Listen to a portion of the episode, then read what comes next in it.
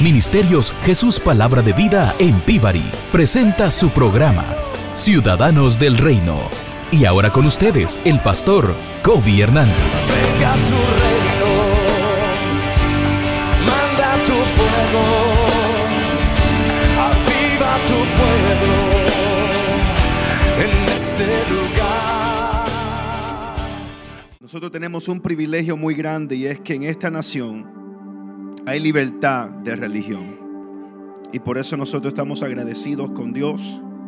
Dios escogió esta nación, fue fundada bajo man- los mandatos, las escrituras que encontramos en la Biblia. Y por eso es que esta nación ha sido tan bendecida. Y estamos agradecidos con Dios y con esta nación también. Bendito sea el nombre de Jesús. Vamos a tomar el diezmo y la ofrenda en esta hora.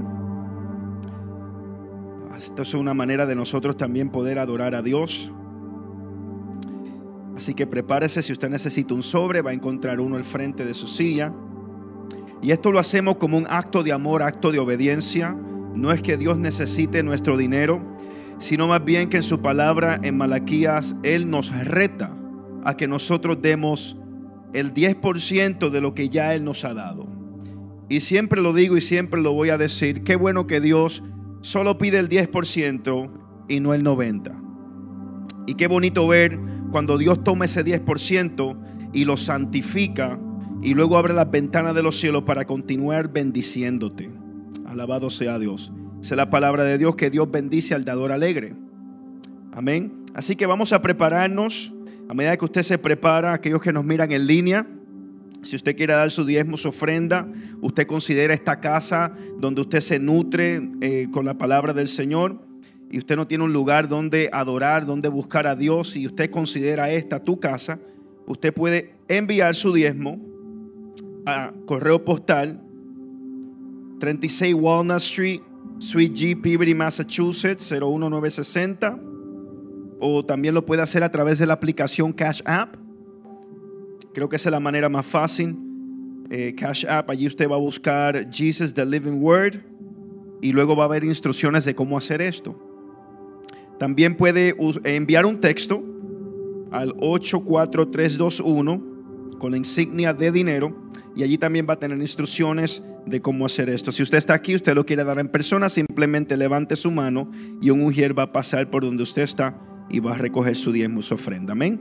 Ahora sí, vamos a ponernos de pie, el que pueda ponerse de pie para orar por el diezmo y la ofrenda del Señor. Padre, te damos gracias una vez más, Señor, por este privilegio de poder adorarte, Señor, con lo que tú nos has dado. Te damos gracias, Señor, porque sabemos que tú eres el dador de la vida. Tú eres el que nos da la salud para levantarnos todas las mañanas, para salir a trabajar y proveer para nuestros familiares, Señor. Y Señor Padre, de lo que tú nos has dado, nosotros te entregamos de vuelta el 10%, lo que a ti te pertenece. No porque tú lo necesites, no porque tú, Señor, obligues a que hagamos esto, sino porque nosotros te amamos y queremos ser obedientes a lo que dice tu palabra. Tú eres el dueño del oro y de la plata y la das a quien tú quieres. Tú no estás en necesidad de nadie y eso lo sabemos. Y te pedimos, Señor, que tú uses eh, este diezmo, esta ofrenda, Padre, de manera extraordinaria como lo has hecho en el pasado en este ministerio. Que continúe, Señor, poniendo la motivación tanto en nuestro pastor como en nosotros, los líderes, también los hermanos, de poder continuar ayudando países como Honduras, Guatemala, África. Señor, sabemos que el pastor no toma sueldo. Él no toma sueldo de nada y no está mal si lo hiciera. Pero qué bonito, Señor Padre, cuando podemos ser bendecidos de esta manera y ver que todo este dinero lo podemos usar para estas personas, Señor. Te damos gracias por eso. Es un gran privilegio, Señor. No todos tienen este privilegio, pero a ti te ha placido que nosotros tengamos este privilegio en esta casa. Y por eso te damos gracias. Te damos gloria y honra, Señor, en el nombre de Jesús. Amén y amén. El pastor Kobe con nosotros. Aleluya, aleluya, aleluya. Aleluya, qué bueno es Dios, iglesia. Vamos a tratarlo de nuevo porque me pareció que yo estaba en donde los testigos de Jehová. Qué bueno es Dios. Aleluya. Dios es verdaderamente bueno, iglesia. Amén. Y no hay nada mejor que servirle al Dios viviente. Amén. Aleluya. Me alegré con los que me decía a la casa del Señor iremos. Aleluya. Todavía yo me sigo alegrando de venir a la casa de Dios, domingo tras domingo. Qué bueno es Dios. Bienvenido a la casa de Dios, amado. Contentos de verle a usted acá, en esta casa, donde fluye palabra de Dios. Amén. Dios nos habla en esta casa y eso es un privilegio. ¿Sabe que la Biblia dice que en los tiempos de Samuel, cuando Dios llamó a Samuel, dice que, que la, la palabra de Dios era escasa, no se escuchaba de Dios. También eh, desde el periodo del Viejo Testamento al Nuevo Testamento no hablaba, la gente no escuchaba de Dios. Entonces usted tiene que ser totalmente bendecido con saber que usted está en una casa donde usted escucha a Dios. Amén. Hubo un periodo de 400 años y la gente no escuchaba de Dios. No porque Dios no estaba hablando, sino porque no estaban sincronizados con Dios. Amén. Pero aquí Dios habla y por eso somos bendecidos. Le damos la bienvenida a los hermanos que están en línea también, a que están viendo local y en otras naciones. Ah, el hermano Luis cuando oraba por las ofrendas eh, mencionó algunas naciones que hemos tenido la oportunidad de bendecir ah, a través ya sea de una ofrenda o viendo personalmente a servir. Y ya recientemente se añadió otra nación más que hemos servido y es la nación del Ecuador. Amén. Nuestra hermana Rosy estaba en el servicio de la mañana. Ella y su familia fueron, hicieron un viaje misionero a la nación del Ecuador y allá sirvieron. Ah, sirvieron a niños, sirvieron a adultos, a un pueblo, ah, con la palabra y también dándole comida, ah, especialmente a los niños. Y eso es lo que hacemos nosotros con todo lo que entra acá a la iglesia. Dios nos manda gente que necesita y nosotros suplimos esa necesidad. Amén. Mire esto, sin esperar nada a cambio. Gloria a Dios, aleluya. Porque a veces la iglesia se da como para, no, no, nosotros damos sin esperar nada a cambio. Amén. O no es así lo que Dios ha hecho con nosotros, que por gracia no Dios y ahora por gracia nosotros también damos. Ah, esta noche usted puede ir a la, a la página de la iglesia de Facebook. Vamos a estar subiendo un video de, de, tres minutos que habla de la misión que hizo nuestra hermana Rosy con su familia allá en el Ecuador. Queríamos ponerlo acá, pero eh, se ve muy, no se ve muy bien acá cuando los proyectamos y se ve mejor cuando lo subimos a Facebook. Así que en la noche usted va a la página del Facebook y busque ese video y va a ver cómo Dios ministró allá. Y lo más bonito de todo esto es que pronto también usted y yo vamos a ir al Ecuador también. Amén. Allá la hermana Rosy tiene la conexión. Ah, ya hemos hablado con un pastor allá y vamos a ver cómo llegamos al Ecuador. Todo el mundo llega conmigo a África. Usted sabe que ya yo he ido a África, a Guinea Ecuatorial, pero esta semana yo tengo un amigo que predicó acá. ¿Se acuerdan? Mi amigo de África que vino acá y predicó. Él, él ahora está allá en África, está en Togo, África. Y eso está en África eh, del Oeste. Y él me escribió y me dijo, estoy acá y he venido por un mandato de Dios, porque Dios me dice que aquí va a haber un avivamiento. Y ya me mandó un video de su primera reunión. Ahí hay mucha gente. Ah, pero me mandó esta petición, me dijo, necesito que también vengas acá. Amén. Así que con la ayuda de Dios, pronto vamos a ir a darle una ayuda ya al ministro de Dios en Togo, África, y vamos a ver a Dios hacer cosas grandes. Amén. Aleluya. Tengo unos anuncios que darle a la iglesia antes de yo empezar a predicar. El primero es un recordatorio que el domingo 23 de este mes tenemos bautismo acá en la casa. Amén. Aleluya. Y ya tenemos tres personas que van a ir a las aguas, pero si usted está aquí y usted quiere ir al agua también, díganos. Ah, y ahí lo entramos. Es caliente el agua, así que no se asuste porque estamos ya en frío, no es calientica. Amén. El pastor y los líderes de acá toman el día anterior para ponerle su, agua caliente para cuando usted venga, eh, sea un agua cálida. Amén. Así que usted, usted va a venir domingo 23. Si alguno está interesado, déjeme saber. Y entonces nos reunimos, platicamos. Le, le dejamos saber. Amén. Ah, también quiero tomar dos minutos para hablar un poco de lo que atraviesa nuestra nación en estos momentos. Hemos terminado, eh, bueno, no puedo decir terminamos, porque no ha terminado todavía este proceso. Hay muchas incógnitas en el proceso electoral. ustedes y, yo que hemos vivido en otros países, en otras naciones, tal vez estamos acostumbrados a ver eh, situaciones como esta, cuando se habla de un posible fraude electoral. Estamos acostumbrados porque lo hemos visto. Eh, pero no esperamos ni le deseamos a ninguna otra nación, mucho menos a esta nación, que se vea en esos, en esos límites, en esos lugares. Ah, y yo creo que la nación de Estados Unidos tiene una oportunidad delante de ella de aclarar cualquier duda que haya, aclararla para que no seamos nosotros la burla de las naciones, sino que aclaremos eh, este proceso eh, y que cualquiera que, es- el- el presidente electo sea por un proceso claro, porque créame, lo último que usted quiere es quedarse con el beneficio de la duda.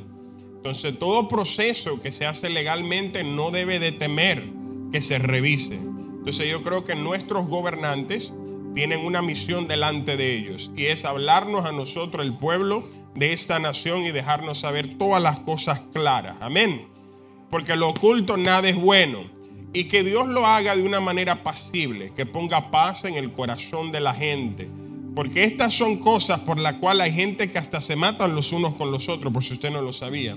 Que la paz de Dios reine en esta nación por encima de todo y que su voluntad sea establecida. Amén.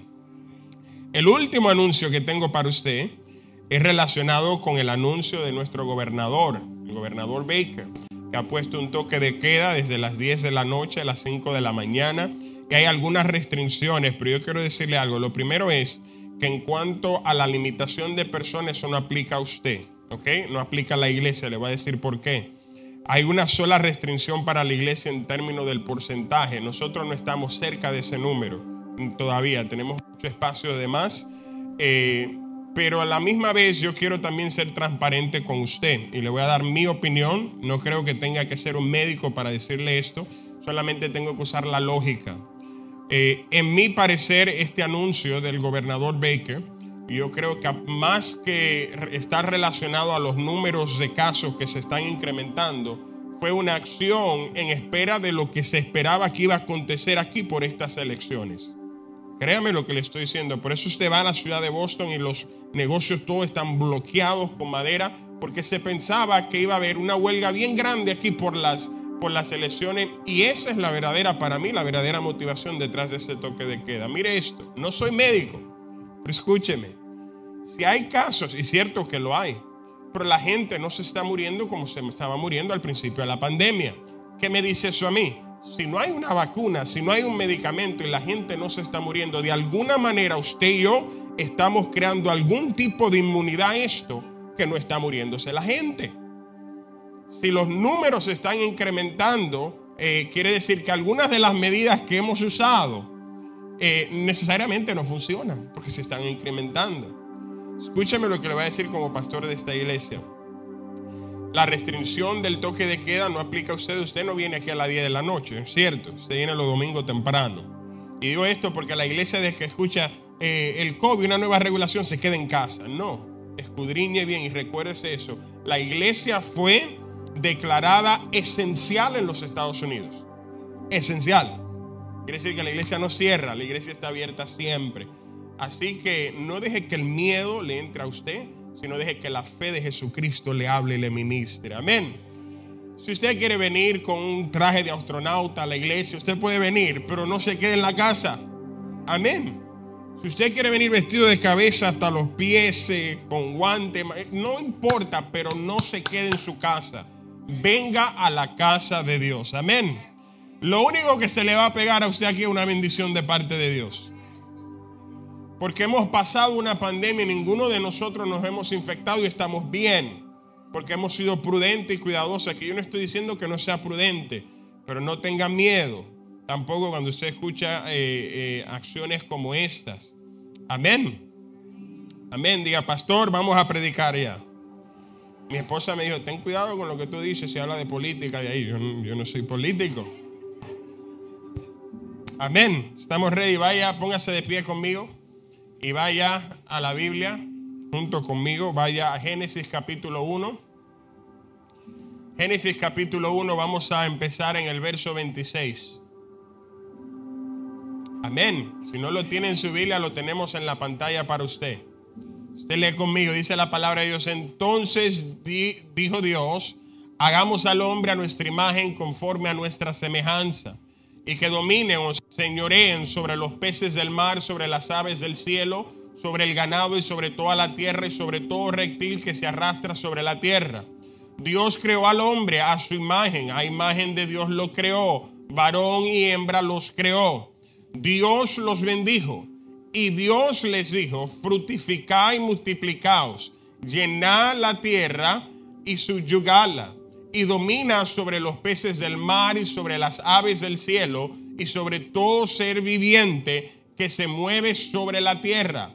Entonces dijo Dios, he aquí os he dado toda planta que da semilla que está sobre la superficie de toda la tierra y todo árbol que tiene fruto que da semilla os serán para comer y a todo animal de la tierra, a toda ave del cielo y a todo lo que se mueve sobre la tierra que tiene vida, le he dado toda planta verde de alimento y fue así. Dios vio todo lo que había hecho y aquí era muy bueno y fue la tarde y la mañana el día sexto. Padre, yo te doy gracias por tu palabra que es bendita y está ungida, Señor. Y tiene la habilidad de hablar al corazón de tu pueblo y ministrar a las profundidades del alma. Yo te pido en el nombre de Jesús en esta tarde que tu palabra haga la obra por el cual tú le enviaste. Te damos gracias por cada uno de los que estamos acá, los que están mirando al internet, Señor. Gracias por cubrirnos en medio de esta pandemia. Tú nos has guardado y estamos agradecidos por eso.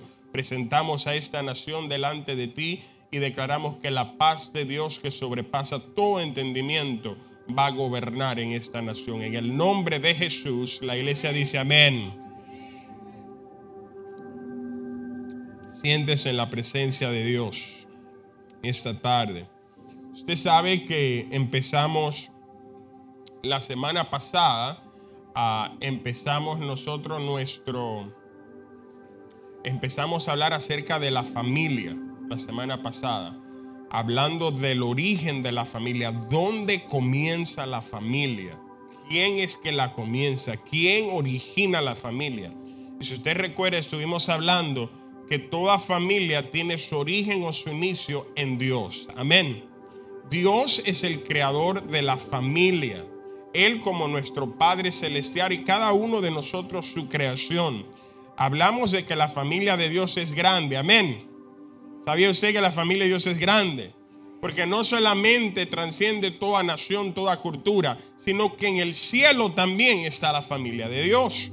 ¿Por qué digo esto? ¿Se acuerda que hablamos en el, en el, en el domingo pasado acerca de cómo el apóstol Pablo habla de que Dios ha bendecido su familia tanto en el cielo como en la tierra? En el cielo se refiere, número uno, a Dios mismo.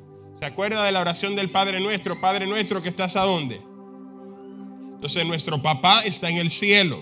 Y allá también en el cielo hay creación, hechura de su mano que vienen a ser parte de esta gran familia de la fe. La semana pasada estuvimos hablando también de qué significa que nuestro Dios es nuestro Padre. ¿Qué significa la palabra Padre? Y la palabra Padre habla de origen, habla de fuente. Amén. ¿Sabía usted que usted tiene vida porque Dios se la dio? Amén. A Dios le plació darte vida y por eso tienes vida. So, Él es la fuente de vida. Dios es nuestra fuente de todo lo que necesitamos. Él como la fuente de nuestra vida, todo lo que usted necesita viene de parte de Dios. Y cuando reconocemos y encontramos esa paternidad en Dios, entonces ahí viene identidad. Créame que la identidad es algo hoy en día que a la gente le hace mucha falta entender. Hay tanto pueblo con falta de identidad hoy en día eh, y es porque no conocen a su papá espiritual, no conocen a su Padre celestial. Y una vez le conocemos a él, entonces ahí viene la paternidad y viene la identidad que Dios nos da. En el día de hoy, hablando de la familia, también quiero hablar del plan maestro de Dios para la familia. Amén. Vamos a estar hablando hasta Thanksgiving acerca de la familia y lo que Dios diseñó dentro de su plan maestro. Si vamos a hablar de la familia hoy, hay algunas cosas que tenemos que empezar a entender. Número uno, hablar del modelo de la familia. ¿Qué fue lo que Dios creó como un modelo para que usted y yo sigamos hoy en día? Algo que tenemos que entender es, en el verso que leímos, el pasaje bíblico de hoy, dice la palabra de Dios que Él nos creó a la imagen y semejanza de Él mismo. ¿Qué significa ser creado a la imagen de Dios? Lo primero que usted tiene que entender, el ser creado a la imagen de Dios, es que usted es la sombra de Dios acá en la tierra. Amén. Usted representa a Dios, la imagen de Dios está con usted. Usted es la sombra de Dios. Cuando usted anda caminando en la calle y el sol le da, usted ve que se refleja su sombra. Entonces Dios dice, lo crea mi imagen. ¿En qué sentido? Que usted ahora viene a ser esa sombra de Dios. Usted representa, usted refleja a Dios aquí en la tierra. El ser creado a la imagen de Dios quiere decir parecerse a Dios. Diga, yo me parezco a Dios. Dígalo. Él lo creó a su imagen. Quiere decir que usted se parece a Dios. Sin importar su lenguaje, sin importar su cultura, de donde usted venga, de dónde vengan sus padres. Cuando Él lo creó a su imagen, Él está diciendo, ustedes se parecen a mí. Así que en las mañanas cuando usted se levanta y se está mirando en el espejo y está descaído, recuérdese de esto, usted se parece a Dios. Aleluya. Así que Dios en el modelo, Él lo primero que quiere que entendamos es que fuimos creados a su imagen, nos parecemos a Él. ¿Y qué significa esto? Esto es que nosotros podemos exhibir quién Dios es. Cuando eres creado a la imagen de Dios, ahora tú puedes mostrar, exhibir la imagen de Dios en tu diario vivir, en todo lo que haces. ¿Por qué? Porque eres creado a la imagen del Dios Todopoderoso. Mire esto. Este pasaje que está acá está tanto en el Nuevo Testamento, el apóstol Pedro, está también el Antiguo Testamento. Cuando el Señor dice lo siguiente, mire lo que dice, sé santo, ¿por qué? Porque yo soy santo. En otras palabras, en la imagen de Dios, Dios nos está diciendo que si nos parecemos a Él, tenemos que reflejar lo que Él es. Entonces, una de estas cosas que Él dice es, porque yo soy santo, entonces ustedes también son santos. En otras palabras, la imagen suya tiene que reflejar la santidad de Dios. Amén. Porque eso se trata de ser creado a la imagen de Dios. Y esto es uno de los atributos en los cuales eh, son parte de la naturaleza de Dios. Por ejemplo, la santidad de Dios va a estar en todo lo que Dios haga. El amor de Dios va a estar en todo lo que Dios haga, porque es parte de la naturaleza misma de Dios. Y si tenemos la imagen de Dios, entonces quiere decir que tenemos que reflejarlo a Él. Ahora bien, cuando hablamos de la imagen de Dios, ¿qué significa ser creado a la imagen de Dios? Estas tres cosas. Significa parecerse a Él. Cuando Dios lo creó a usted, Dios dijo, yo quiero crear a alguien que se parezca a mí. Entonces, llevar la imagen de Dios, número uno, significa parecerse a Dios. Número, número dos, habla de que nuestro ser refleja a Dios. Nuestro interior, quien usted es en el interior, refleja a Dios. ¿Sabe algo? Por eso es que esta es la necesidad más grande de todo ser humano, es encontrar a Dios. Porque mire, el ser humano puede tener dinero, puede tener salud, puede tener placeres, pero hay un vacío en su corazón. Porque el interior de cada hombre clama, anhela a Dios. ¿Por qué? Porque dentro de nuestro interior se refleja Dios, se refleja una necesidad por Dios. Y número tres, habla que tenemos similitudes con Dios. Por ejemplo, usted sabe del término de la Trinidad, que no está en la Biblia el término en sí, pero el concepto sí, donde Dios se refleja como Padre, Dios se refleja como Hijo, Dios se refleja como el Espíritu Santo. Usted también es así, usted es cuerpo, alma y espíritu. nosotros tenemos similitudes y esto se trata de ser creado a la imagen del Dios Todopoderoso. Tenemos similitudes con nuestro Señor. Amén. Diga, yo me parezco a Dios. Cada uno de nosotros tenemos ese parentesco con nuestro Señor. Amén. Mira el problema que Dios tiene. Por esto es que Dios odia la idolatría. Diga conmigo, Dios odia la idolatría. Mire por qué. La idolatría trata de cubrir la imagen de Dios en su creación. La idolatría es reemplazar la imagen de Dios por otra imagen. De hecho, la palabra ídolo está ligado a la palabra imagen. Entonces, Dios odia tanto la idolatría porque cuando hay idolatría, lo que se trata es de cambiar la imagen de Dios en su creación. Escuche esto. Todo lo que usted adora, usted y yo nos convertimos en lo que adoramos. Entonces, cuando hay idolatría, de hecho, cuando usted estudia la vida de Israel, usted se da cuenta de esto. En Israel había una cosa que traía el juicio y era la idolatría. De hecho, los 70 años que pasaron ahí en Babilonia fue por la idolatría. Dios dijo, como no quieres dejarla, te voy a sacar de la tierra a ver si saco la idolatría de ustedes. ¿Por qué Dios la detesta? Porque es un plan del enemigo para dañar la imagen de Dios en la vida suya y en la vida mía. Amén. Si digan no a la idolatría, no importa que sea la señora aquella, María, no importa. No a la idolatría, idolatría es idolatría. Amén.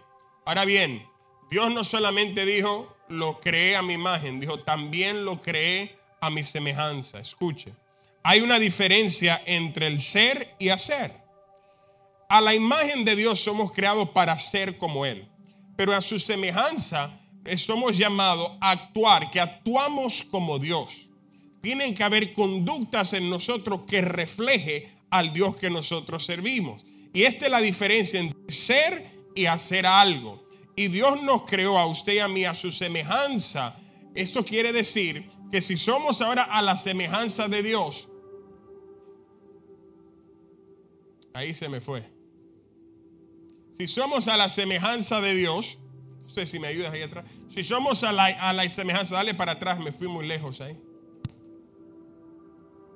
Quiere decir, al otro, por favor.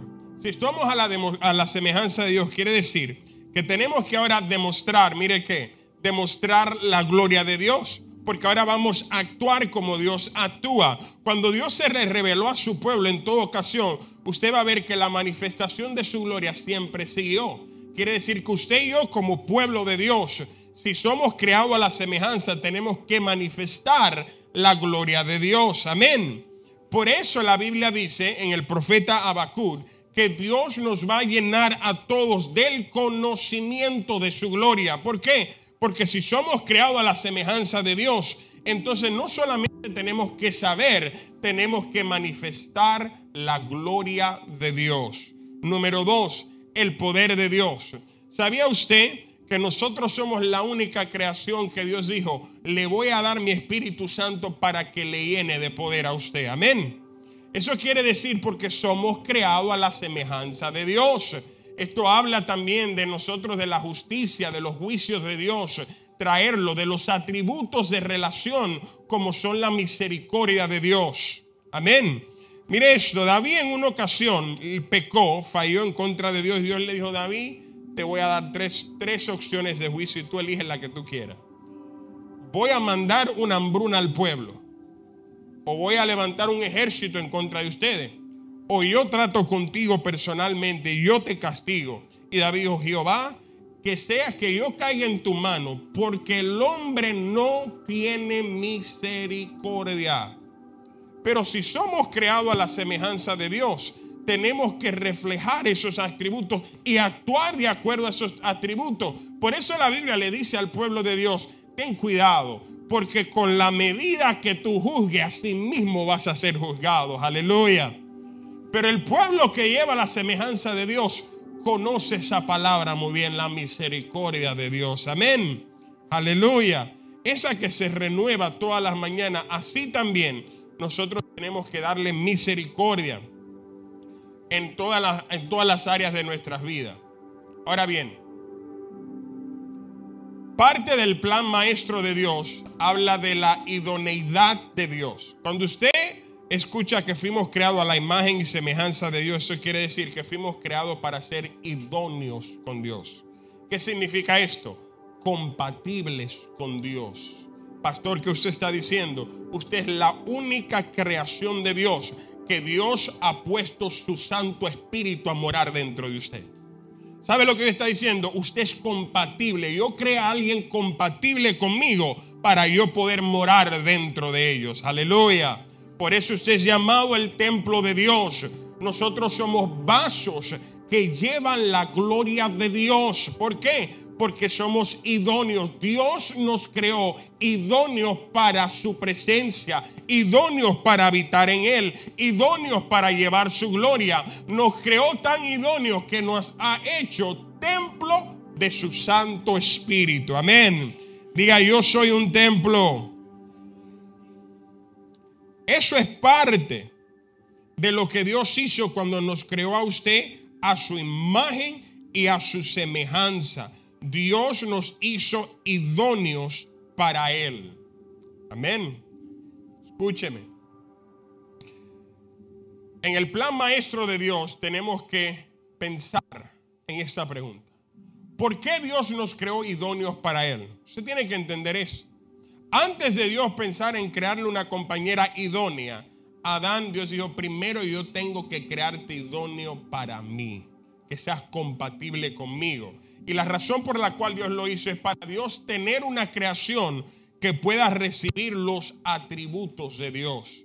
En otras palabras, Dios nunca va a agarrar un perro y le va a dar el poder de Dios. No, ni va a agarrar un animal, no lo va a hacer. Solamente lo hace con usted, porque a usted y a mí, Él nos creó idóneos para recibir los atributos de Dios, para tener una relación íntima con Dios. Amén. Diga conmigo, yo soy idóneo para Dios. Ahora bien, ¿de dónde viene el matrimonio? Vamos a conectar esto al matrimonio porque vamos a hablar del plan maestro de Dios para la familia. En todo esto que Dios estaba haciendo, luego el Señor los une al hombre y a la mujer. Mire lo que dice, dice, y los bendijo Dios. ¿Sabe usted qué es esto? Los bendijo Dios. Esta expresión es más que Dios le dio una bendición, que Dios le dio una compra. No, no, no. Esto habla que Dios los trajo junto a ellos. Dios los bendijo. Dios los unió a ellos. En otras palabras, Adán y Eva están en la presencia de Dios y Dios los está uniendo. Dios lo está haciendo a ellos que sean uno. Escúcheme, el matrimonio es el proceso donde Dios nos hace una sola carne. Amén. Amén. Por eso es que es tan difícil. Amén. Porque es Dios haciéndonos una sola carne. Y hay cosas que tienen que dejarse atrás de ambos lados para poder ser una sola carne. Pero en el plan maestro de Dios, Él lo diseñó de esta manera. Dios los bendijo, quiere decir que Dios los trajo juntos, Dios los unió, los unió en matrimonio. Ahora, cuando usted quiere aprender cómo fue que Dios hizo esta unión, cómo Dios los unió a ellos juntos, lo primero es esto. En el plan perfecto de Dios, el plan maestro de Dios para la familia, Dios tenía que crearlo varón y hembra. Aleluya. Aleluya. No había ninguna otra opción. Dios tenía que crearlo un varón y una hembra a la imagen de Dios. En otras palabras, Dios sabía, en mi plan maestro yo no puedo crear dos mujeres ni puedo crear dos hombres. Tengo que crear un varón y tengo que crear una hembra. ¿Por qué? Porque ese es el plan maestro de Dios para la familia. Amén. Aleluya. Estos tópicos ponen nerviosa a la iglesia cuando el pastor habla de esto. Pero es el plan maestro de Dios. Él nos creó varón y hembra a su semejanza. Ahí viene entonces la preparación para unirnos, la preparación para el matrimonio. En Génesis capítulo 2, cuando usted lo estudia, es el detalle de cómo Dios creó al hombre y a la mujer. Te lo dice detallado. Y hay algunas cosas que podemos aprender acerca de la familia en esos pasajes. Número uno, escuche, esto es poderoso. Lo primero que debemos aprender es esto a conocer la presencia de Dios. En el plan maestro de Dios para la familia, lo primero es que conozcamos su presencia. Aleluya. Mire lo que dice. Y puso Dios, creó Dios un jardín en el Edén y allí puso al hombre que había creado. ¿Sabe lo que es el jardín? El jardín es la presencia de Dios. Entonces en el plan de Dios para la familia es que la familia permanezca en la presencia de Dios. Aleluya. Aleluya. Dios en su, en su, en su sabiduría infinita sabía si yo puedo traer a la familia mi presencia, entonces la familia va a prevalecer. Aleluya. Entonces la familia será victoriosa. El problema es que la familia no está en la presencia de Dios hoy. Tal vez hay uno, tal vez hay dos, pero el resto está afuera. Y Dios dice, en mi plan perfecto para la familia, ellos tienen que morar dentro de mi presencia. Aleluya. Usted tiene que entender esto. Su familia, todo el que está debajo de usted en su linaje, tiene que estar en la presencia de Dios. Porque así fue que Dios lo diseñó. Amén. Escúcheme. Esto de la presencia de Dios no es opcional. ¿Alguna vez usted ha visto un pez que diga, yo me cansé de vivir en el agua, me voy para la tierra? ¿Usted no lo ve? Porque el pez entiende en su sentido común, este es mi hábitat y si salgo me muero. Pero de alguna manera usted y yo creemos que podemos sobrevivir fuera de la presencia de Dios. Y la familia que Él creó, Él dijo, esa familia va a ser prosperada siempre y cuando permanezca en mi presencia. Aleluya. Aleluya. Diga, mi familia mora en la presencia de Dios. En el plan perfecto de Dios, maestro. Él dijo, ¿sabes algo? La familia que es victoriosa es la familia, escuche, es la familia que conoce, que sabe conocer la palabra de Dios. Escúcheme, esto es poderoso. El Señor le dice a Adán, Adán, te voy a dar mis mandamientos ahora, le dice. Dice Adán, todo lo que yo cree aquí es tuyo. Todo, excepto el fruto de este árbol, no me lo comas porque el día que lo comas, entonces en ese momento vas a morir. ¿Sabe lo que yo le estaba diciendo a Adán? Adán te estoy enseñando mi palabra. Y en el modelo maestro para la familia que Dios creó, la familia depende de la palabra de Dios. Aleluya. Jesús dijo, el hombre no solamente vivirá de pan, pero vivirá de qué? ¿Vivirá de qué? De toda palabra que proceda de la boca de Dios. Escúcheme. Si usted quiere que su familia, su matrimonio, sus hijos sean prosperados de acuerdo a las riquezas en gloria de nuestro Señor, tenemos que habitar en su palabra. Mire lo que le dijo el Señor a Josué. Dijo, Josué, ahora es tu turno. Ya Moisés está muerto. Le dice, pero algo te voy a pedir. No aparte de ti ni a diestra ni a siniestra, ni a la derecha ni a la izquierda mi palabra sé cuidadoso en guardar mis leyes, dice, y en esto serás prosperado. Aleluya. Usted quiere que su familia prospere, su familia tiene que vivir de acuerdo a la palabra de Dios. Aleluya. Porque cuando estamos en su palabra, cuando obedecemos su palabra, escúcheme lo que yo le voy a decir. Eso es un lenguaje fuerte, pero es cierto. Cuando usted habita en la palabra de Dios y lo obedece, es imposible que Dios no lo bendiga a usted. Aleluya.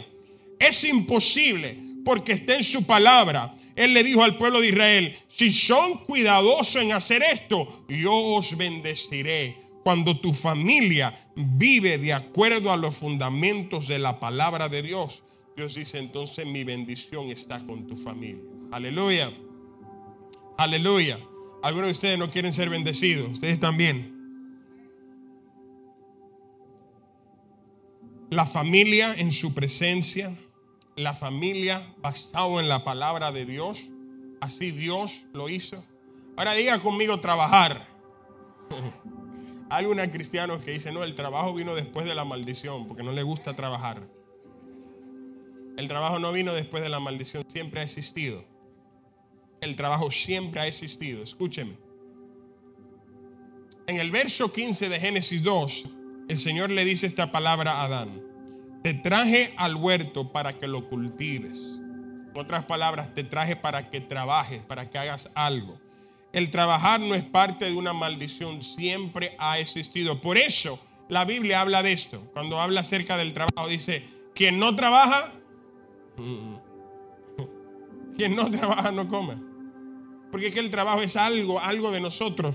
O sea, ya sea el trabajo, trabajándole para alguien, ya sea trabajando en tu casa, ya sea, pero haciendo algo, porque Dios nos creó no para estar sentado haciendo nada, sino para que de alguna manera estemos haciendo algo, ya sea en tu casa, ya sea en trabajo, en la comunidad, pero algo, porque Dios nos creó a nosotros con la capacidad de trabajar, de producir algo. Mire lo que el Señor habla. El que no provee para su propia familia es una ofensa para Dios. Dice, es peor que un inconverso. ¿Por qué? Porque Dios nos creó con la habilidad de producir para proveerles a otro. Ahora bien, todo el mundo diga cultivar. ¿Sabe lo que significa la palabra cultivar en la Biblia? Significa refinar algo. Aleluya. Expandir algo y hacerlo crecer. Algunos de nosotros no hemos entendido esto y a veces en el matrimonio o en la casa, en la familia en general, porque no entendemos el concepto bíblico de cultivar. Decimos, yo creo que Dios me dio el esposo equivocado. Creo que Dios me dio el esposo equivocado. Dice, no, es que te lo di para que lo cultives, para que lo refines, para que lo expanda, para que lo hagas crecer, la haga crecer y venga a ser el esposo y la esposa que verdaderamente Dios lo creó para que sea. Amén. Aleluya. Aleluya. Hay gente que han terminado en divorcio porque no entienden eso. Dios no te entregó una persona perfecta. Porque si te la entrega perfecta, no tienes que hacer nada. Te entregó la persona indicada para que juntos trabajen y se refinen el uno al otro. ¿Sabes qué eso quiere decir? Que tú tienes algo que puede refinar a tu pareja, pero esa también tiene algo que te puede refinar a ti también. Aleluya. Por eso Dios nos une, para que trabajemos y nos refinemos. Y créame cuando yo le digo esto. No hay nada que pueda refinar al ser humano que el matrimonio. Y lo que, lo que eh, estamos casados, hemos estado casados, sabemos lo que es esto, aprendiendo nuevas costumbres, aprendiendo nuevos deseos y cosas diferentes, es para refinar, refinarnos. Amén. Diga, Dios me llamó a cultivar. Aleluya. Pastor, es que usted no entiende. Es que a mí no me gusta cómo habla mi esposa. Mándala a la escuela y tú lo pagas. Porque para eso te llamó Dios a refinar. Amén. Aleluya. Porque Dios dice cultiva, Adán cultiva. ¿Sabe algo? Todo lo que Dios, y esto nada más no es en el matrimonio, todo lo que Dios pone en su mano, Dios espera que usted lo cultive. Que usted haga de lo que Dios le dio algo mucho mejor. Amén. Dios se lo pone en sus manos, pero ahora a usted le toca trabajar con lo que Dios le dio es parte del modelo de la familia. Con los hijos de los mismos. Ay, ese hijo mío si es cabezón, no entiende, le hablo y le hablo. Es Dios diciéndote, refínalo. Refínalo para que sea el niño que yo lo creé para que él fuese. Amén. De otras palabras, Dios no te lo hubiese dado a ti, lo crea entero un hombre, pero te lo dio un niño para que lo formes. Aleluya. Me lo entregó a mí para que lo forme también. ¿Por qué? Porque es a cultivar que vamos. Y en el modelo de la familia de Dios, somos llamados a cultivar todo lo que Dios nos ha dado a usted y a mí. Amén. Amén. Aleluya. Esto me está dejando, esto parece que, va a haber que liberarlo. El propósito. Vea conmigo el propósito del matrimonio. Le voy a decir algo. Dios no une a un hombre y una mujer solamente porque se ven bien juntos. Amén. Hay un propósito mayor detrás de todo matrimonio. Todo lo creado por Dios tiene un propósito. Y en el propósito de la familia, el matrimonio, Dios unió a Adán y Eva, mire, para que primero, para que gobiernen juntos. Escúcheme, lo que Dios le estaba dando a Adán era muy grande. Dios le está diciendo, yo quiero que todo lo que yo cree, ahora tú seas el gobernador. En algún momento dado, Adán iba a necesitar ayuda. Entonces los trae juntos. ¿Para qué? Para que gobiernen juntos. Escúcheme. En la familia lo peor que puede pasar es cuando los padres no gobiernan juntos a sus hijos. Yo digo una cosa y tú dices otra. No. Dios lo trae juntos para gobernar juntos. Amén. Aleluya. Algunos dicen, parece que el pastor sabe lo que está pasando en mi casa. No, es que esa es la realidad humana de nosotros. Amén. Y Él nos creó para, nos trae junto en el matrimonio, para que juntos gobernemos. Número dos, Él nos trae para que tengamos dominio. ¿Sabe lo que es la palabra dominio? Dominio es un nivel de autoridad que le permite a usted poseer las cosas, apropiarse de todo lo que Dios ha dicho. Cuando Dios le dice, te doy dominio, Dios le está diciendo, te estoy dando el visto bueno para que vayas y busques todas las promesas que yo te he dado. Y Dios se lo da a la familia. Por eso el Señor le dio dominio, autoridad al pueblo de Israel. Le dijo, ahora vayan y entren a la tierra prometida. Poseanla porque es de ustedes. Es el dominio de Dios la autoridad. Escúcheme, nosotros hemos menospreciado ese dominio, pero créame que hay un diablo que siempre ha querido ese dominio de usted. Aleluya. El diablo sí sabe lo que es el dominio. De hecho, ¿sabe usted qué fue lo que llevó al diablo a tentar a Adán? Fue que él quería el dominio que Dios le había dado a él. Aleluya. Y créame cuando yo le digo, el diablo le quitó el dominio al hombre, se lo arrebató de las manos. Pero gloria a Dios que Jesucristo vino a la tierra y tomó ese dominio de vuelta y ahora se lo entregó nuevamente a su pueblo. Aleluya. Pero el dominio, el dominio es la autoridad de Dios para poseer, para entrar en las promesas de Dios. Esa autoridad que Dios nos da como familia para que nosotros podamos alcanzar sueños, podamos ver las promesas de Dios, está arraigado en el dominio que Dios nos dio. Ahora, ¿por qué? ¿Por qué de esta manera? ¿Por qué Dios lo hace de esta manera? Darnos este, este nivel de autoridad de esta manera para la, la familia. Para que la familia pueda gobernar de una manera que refleja a Dios. Amén. Para que pueda gobernar de una manera que refleja a Dios. Escúcheme esto. Especialmente nosotros los hombres. Nos encanta este pasaje bíblico. Yo soy la cabeza del hogar. Y lo usamos inapropiadamente. Lo usamos para subyugar, a veces para abusar. Y eso no es de esa manera. De hecho, fíjese en esto. ¿Cuántos de ustedes están de acuerdo que el Señor Dios es Señor sobre tu vida? Levante su mano. ¿Cuántos están de acuerdo que Dios tiene autoridad sobre tu vida? Suprema. Cuando Dios te pide que hace algo, ¿cómo Él te lo pide? Te lo pide con amor, te lo pide con gracia, te lo pide con misericordia. Habla contigo, aleluya. ¿Para qué Dios nos dio eso? No es para que gobernemos el uno encima de otro. De hecho, algo interesante. Usted va y estudia Génesis. Y mire lo que Dios dijo. Quiero que gobiernen sobre qué? Los peces, las aves, los animales. Nunca dijo, yo quiero que tú gobiernes encima de otra persona. Nunca lo mencionó. Porque el propósito es venir juntos y gobernar de una manera que refleja a Dios. Aleluya. Ese es el propósito de Dios. Ese es el plan maestro del Señor.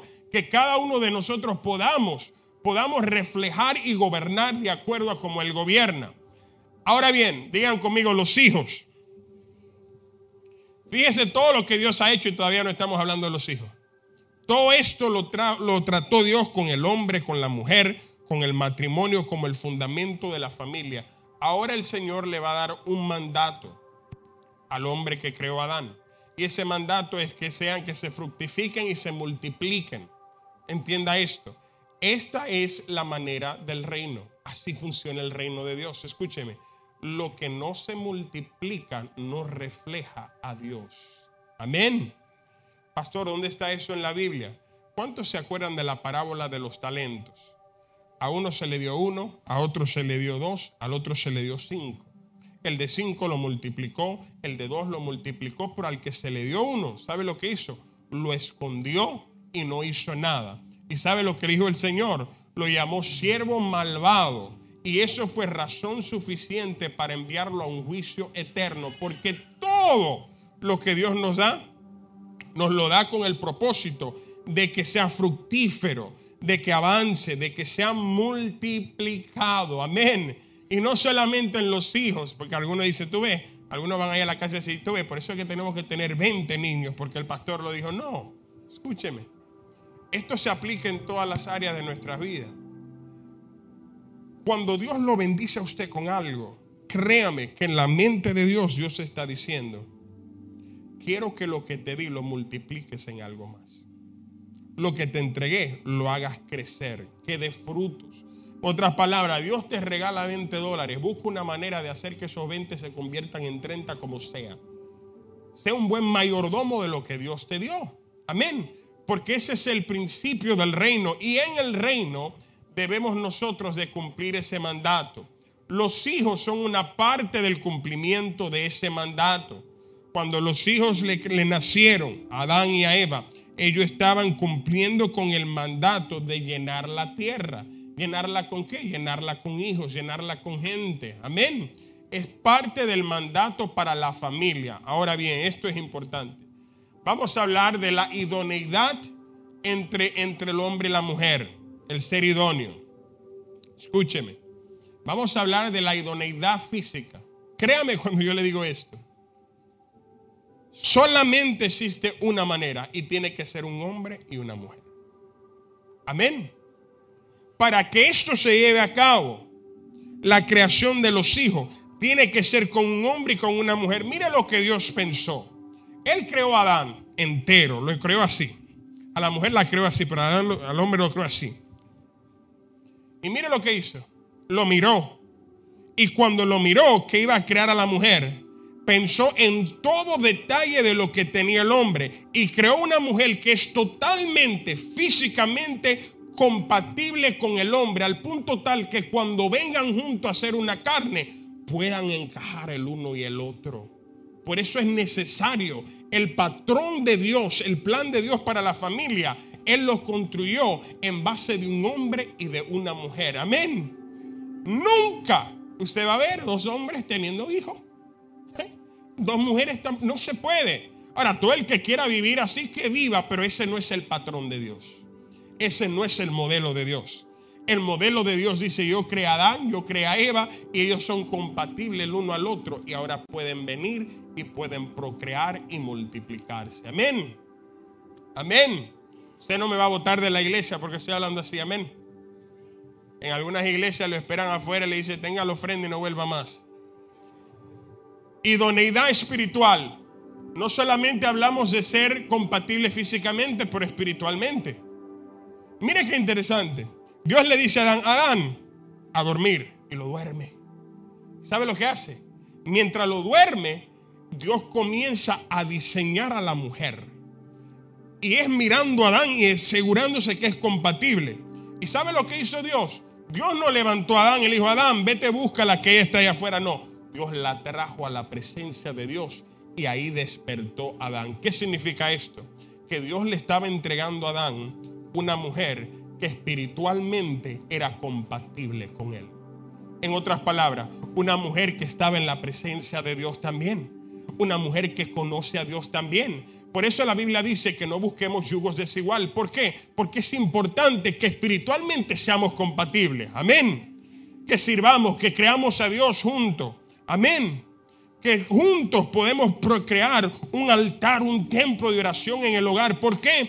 Porque el yugo desigual va a traer problemas en vez de bendición. Amén. Y amén conmigo, no me asuste. Y amén. Aleluya. Entonces Dios nos creó en el modelo maestro de la familia para que seamos idóneos tanto físico como espiritualmente. Amén.